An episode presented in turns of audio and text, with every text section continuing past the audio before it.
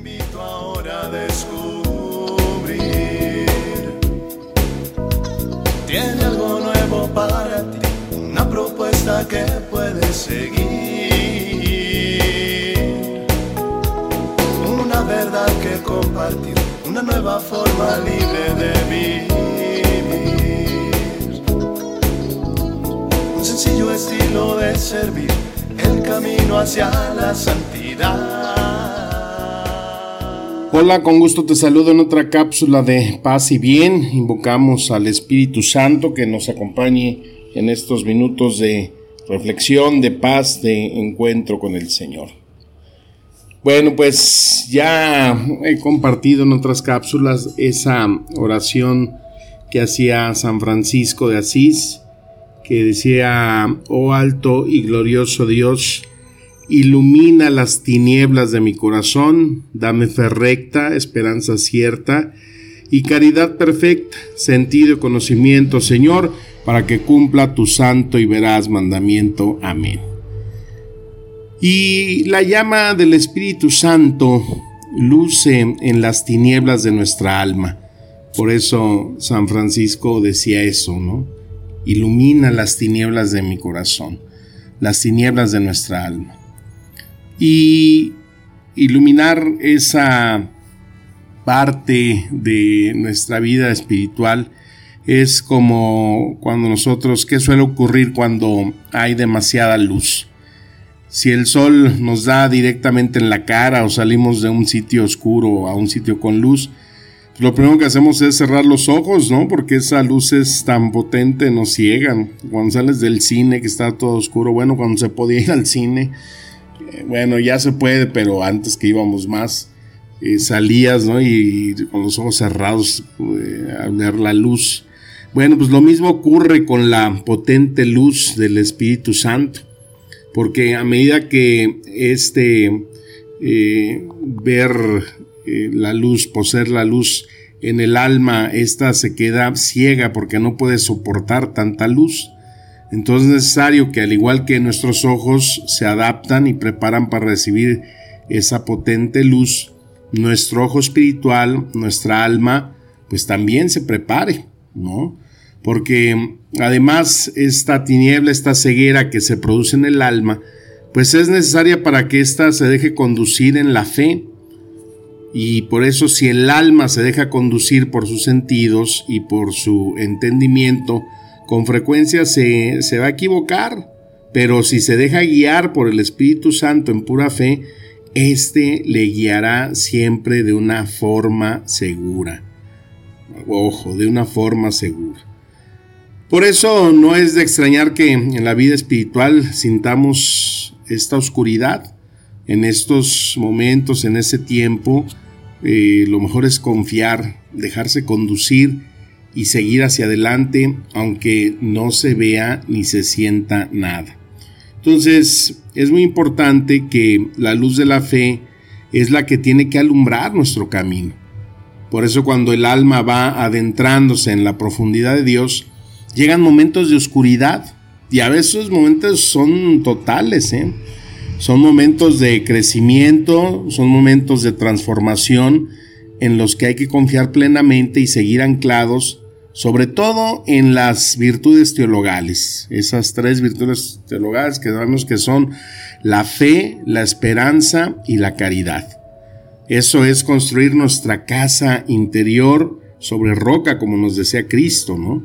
Que hay que eh, cimentar, tener buenos cimientos para que en los momentos de tempestad, de, de turbulencia, pues esa casa no, no se tambalee y que nuestra vida espiritual no dependa solamente de lo que entendemos o sentimos, sino que sea la fe en Dios lo que nos guíe, porque lo que me decía alguien, ¿no? Acerca de la aridez espiritual, pues eh, no se trata de dejarnos llevar por el sentimiento, se busca tener el equilibrio diario, porque ese, ese, esa guía, pues depende de eso, de dejarnos guiar no solamente por los sentimientos, sino por la verdadera fe que nos va guiando y nos va iluminando esos momentos de tiniebla, esos momentos de oscuridad. Y por eso al Espíritu Santo hay que pedirle que nos conceda poder caminar ahí, a veces en esa desnudez espiritual de todas las cosas, y buscar siempre en, en las cosas espirituales, siempre lo que nos lleve en pura fe, subiendo por ella hacia, hacia ese encuentro con Dios. Hay que pedirle que nos guíe en esas noches oscuras y que sea dócil mi corazón, mi fe, para que nos pueda transformar. Hay que pedirle al Espíritu Santo que nos consuele en nuestros dolores y darnos fuerza siempre para caminar con fe. Esta luz que nos da el Espíritu Santo para ir disipando esas tinieblas, esa oscuridad, pues también va a tener como efecto que el Espíritu Santo nos dé a conocer al Padre. ¿No? Hoy el Espíritu Santo me hará conocer al Padre. Él nos ha dado a conocer al Padre, dice ahí Juan 1.18. Y sabemos, por ejemplo, que, bueno, mientras Jesús estuvo en, la tierra, pues Él le reveló perfectamente el, el Padre a sus discípulos. Cuando le dice Felipe, ¿no? Jesús muestra, Señor, muéstranos al Padre. Y Jesús le dice, tanto tiempo estando conmigo y no conocen al Padre. Entonces Jesús fue la expresión del Dios invisible que se podía tocar en el mundo material. Jesús no hizo nada en la tierra actuando por su propia iniciativa o separado de su Padre. Él mismo nos dice lo que él vio y oyó de su Padre llegó a ser lo que él mismo hizo. Entonces ellos estaban y están siempre de acuerdo. Su unidad e integridad no requiere que se fusionen en una entidad, sino que estén en completo acuerdo para los mismos propósitos. Jesús no jalaba por su lado, el Padre no lo no hacía cosas por otro lado, sino que había ese entendimiento, esa fusión. Es como decir, por ejemplo, los ojos, ¿no? Mm, tus ojos, mis ojos, trabajan como uno, a menos que obviamente pues algo esté mal, pero pueden funcionar independientemente cada uno del otro. Cuando vamos a hacernos examen de la vista o en la licencia, pues te tapan un ojo, te ponen otro y ahí se ve cómo eh, pues cada uno tiene su propia función. Hay una diferencia entre tu ojo izquierdo y tu ojo derecho, pero juntos te ofrecen de preferencia pues una sola imagen, aunque tus ojos son más de uno, son una sola característica de tus rasgos. O sea, los dos nos enfocan, ¿no? Los dos nos dejan ver. Bueno, pues el Espíritu Santo no es una fuerza vaga, un poder así nebuloso, ¿no? Es una persona definida y puede ser conocida igual que el Padre y que el Hijo. Así que, pues, ¿quién es el Espíritu Santo y cómo es? Nos lo deja ver muchas veces esas imágenes como una palomita, como las imágenes que ponemos en, en cada una de las cápsulas, ¿no? Eh, pero primero que todo, Él es el Espíritu de Dios. Así como el Padre y el Hijo son uno y sin embargo distintos en sus papeles respectivos en la creación y en nuestras vidas, también el Espíritu Santo es uno con el Padre y el Hijo. Y sin embargo distinto a ellos. El Espíritu Santo expresa todo lo que necesitamos saber del Padre y del Hijo. El Espíritu, así como Jesús, pues sabemos que ha existido desde el principio con Dios y como Dios. ¿Se acuerdan de la película esa de la cabaña? Hicimos una cápsula de la cabaña. Ahí se ve cómo se conjugan estas tres personas, ¿no? Cómo es el Espíritu Santo, cómo es Dios, cómo es Jesús. El Espíritu fue el que se movió sobre las superficies, nos dice ahí el libro del Génesis, sobre las superficies de las aguas en la creación. Y cuando por fe recibimos a Jesús en nuestros corazones, pues es en realidad el Espíritu Santo como representante de Jesús el que entra en nuestro corazón como una garantía de Dios. Por eso el Espíritu Santo que hemos recibido en ese bautismo, que vive en mí, que se ha recibido y, ya nunca se va, pues es el que me, guiará, el que me va a enseñar la belleza y sobre todo la misericordia del Padre. Y por eso, pues, eh, eh, es importante en esa oración, pues, invocar la, la presencia, la necesidad de que ese Espíritu Santo en las tinieblas de nuestro corazón nos ayude tanto a llegar a ese encuentro, a ese conocimiento del Padre, pues también como del mismo Jesús, no los acabamos de conocer. Y ese es un motivo de agradecer, Señor, gracias por enviar al Espíritu Santo a vivir y a morar dentro de mí.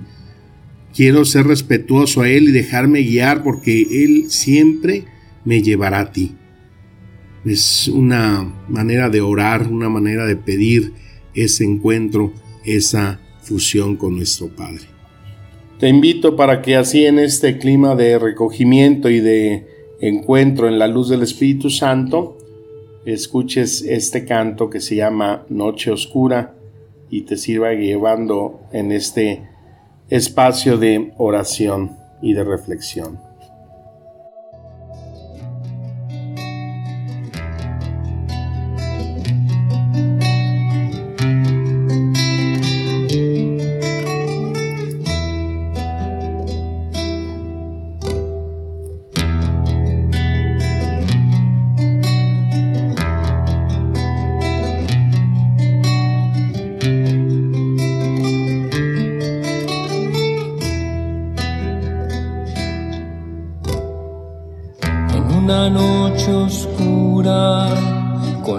En amores inflamada.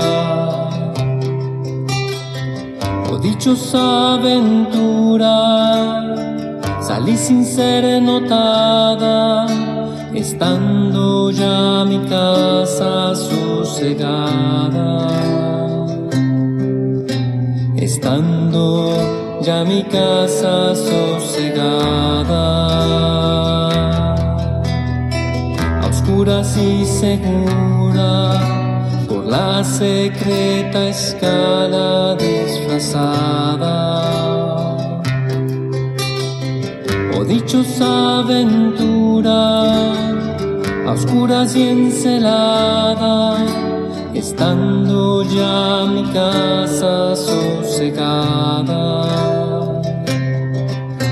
Estando ya mi casa sosegada. En la noche dichosa, en secreto que nadie me veía,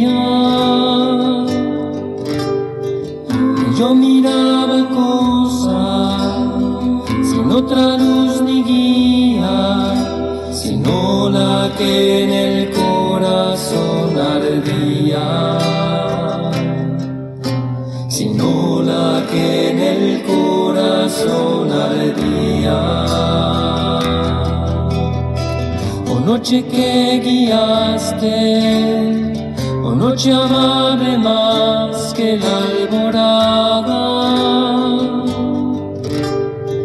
O noche que juntaste, amado con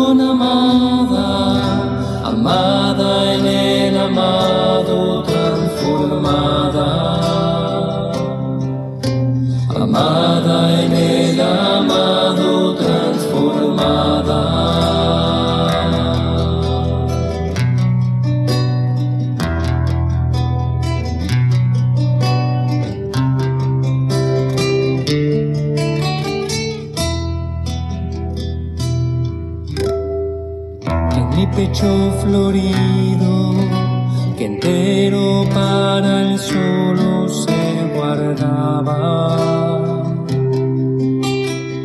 Allí quedó dormido y yo le regalaba y el ventalle de cedros aire daba el ventalle de cedros aire daba el aire de la alemena cuando yo sus cabellos esparcía. Con su mano serena en mi cuello vería y todos mis sentidos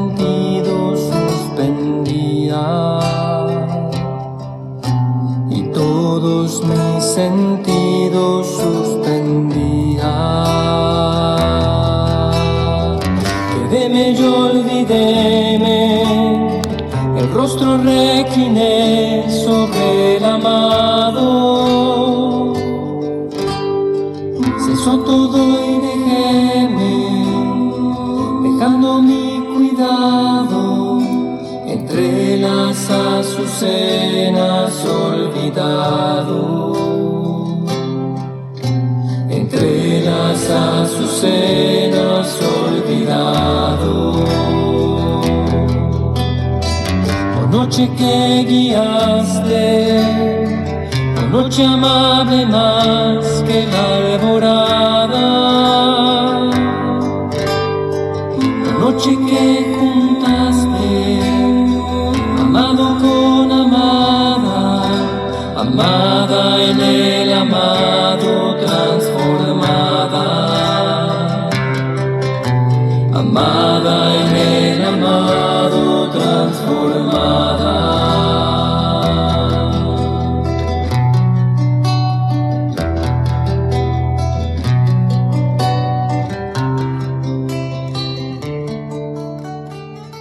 Que las palabras del Santo Evangelio nos sigan administrando espíritu y vida. Te mando un fuerte abrazo y como siempre mi más caluroso deseo de paz y bien. Amén.